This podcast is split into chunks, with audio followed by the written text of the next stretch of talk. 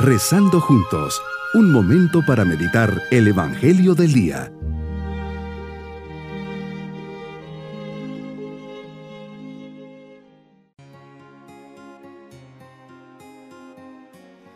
Les dirijo un especial saludo hoy domingo de la décima segunda semana del tiempo ordinario, siempre llenos de gozo al comenzar este día del Señor. Meditemos en el Evangelio de San Mateo capítulo 10 versículos 26 al 33. Jesús hablas a tus apóstoles y los invitas a no tener miedo. No tengáis miedo a los hombres, porque nada hay cubierto que no llegue a descubrirse, nada hay escondido que no llegue a saberse. No tengáis miedo a los que matan el cuerpo, pero no pueden matar el alma. Temed al que puede destruir con el fuego alma y cuerpo. Por eso no tengáis miedo, no hay comparación entre vosotros y los pajaritos. Señor, ¿será que los adultos estaremos exentos de los miedos? ¿Cómo nos gustaría estar sin ellos, sentirnos seguros, serenamente seguros? Sin embargo, también el miedo nos corroe. Este miedo lamentablemente ha caído en la peor forma de miedo, la angustia, la desesperanza, miedo al futuro, al trabajo, a la empresa, en medio de un mundo globalizado y agonizante, miedo a la muerte, que cada día va comiendo sin parar mi vida. En nuestro mundo actual, sofisticado y complicado, el hombre experimenta una forma de angustia más radical, la de la misma existencia.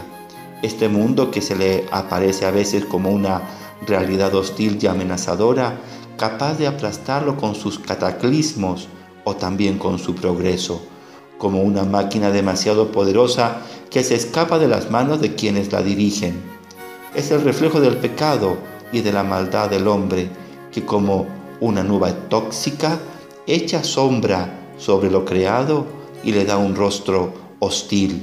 San Pablo en la segunda lectura dice del pecado que a partir de Adán se fue agrandando como una avalancha, determinando nuestra situación en el mundo.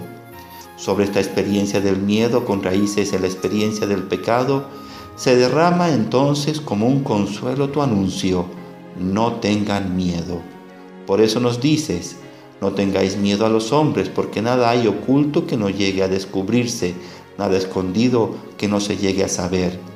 Cuando un rey amenazó a un sacerdote diciéndole que le mandaría sacar la lengua para que dejara de predicar la verdad, el sacerdote contestó, a mí me puedes callar, pero la verdad jamás la harás callar. Nos invitas a predicar la verdad, a vivir en la verdad, a pensar en la verdad. Nuestra seguridad está en que todas nuestras acciones un día se verán tal cual son, sin ningún tipo de fachadas y mentiras.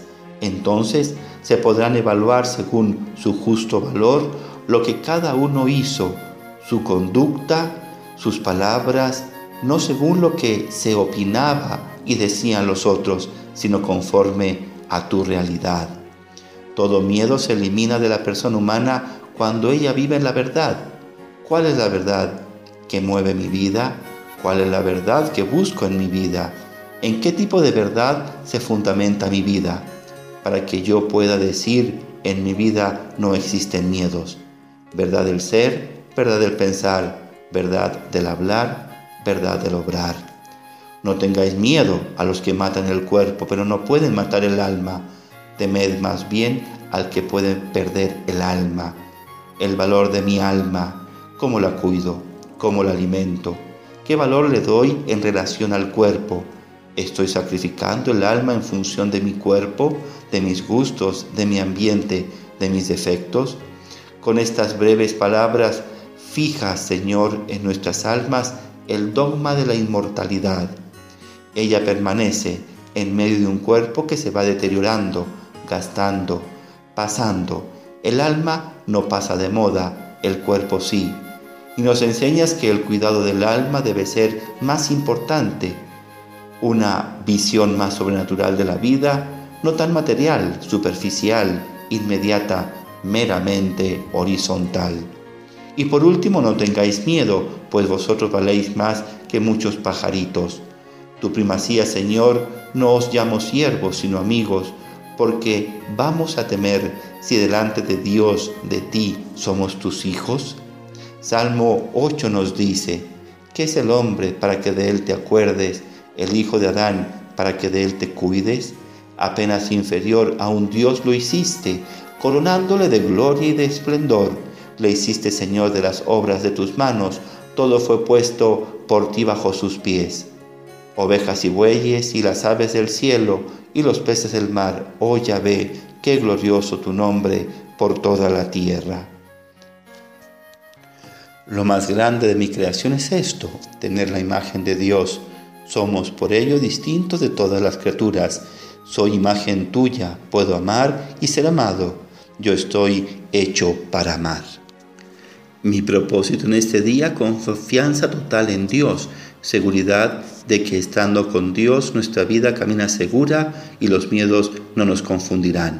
Mis queridos niños, Jesús nos enseña que no tenemos que tener miedo ni a los hombres, pues la verdad se llegará a saber, ni a los que matan el cuerpo.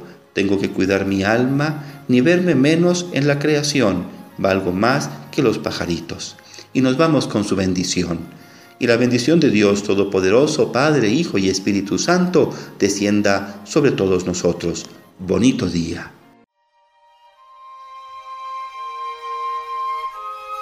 Hemos rezado junto con el Padre Denis Doren, Legionario de Cristo.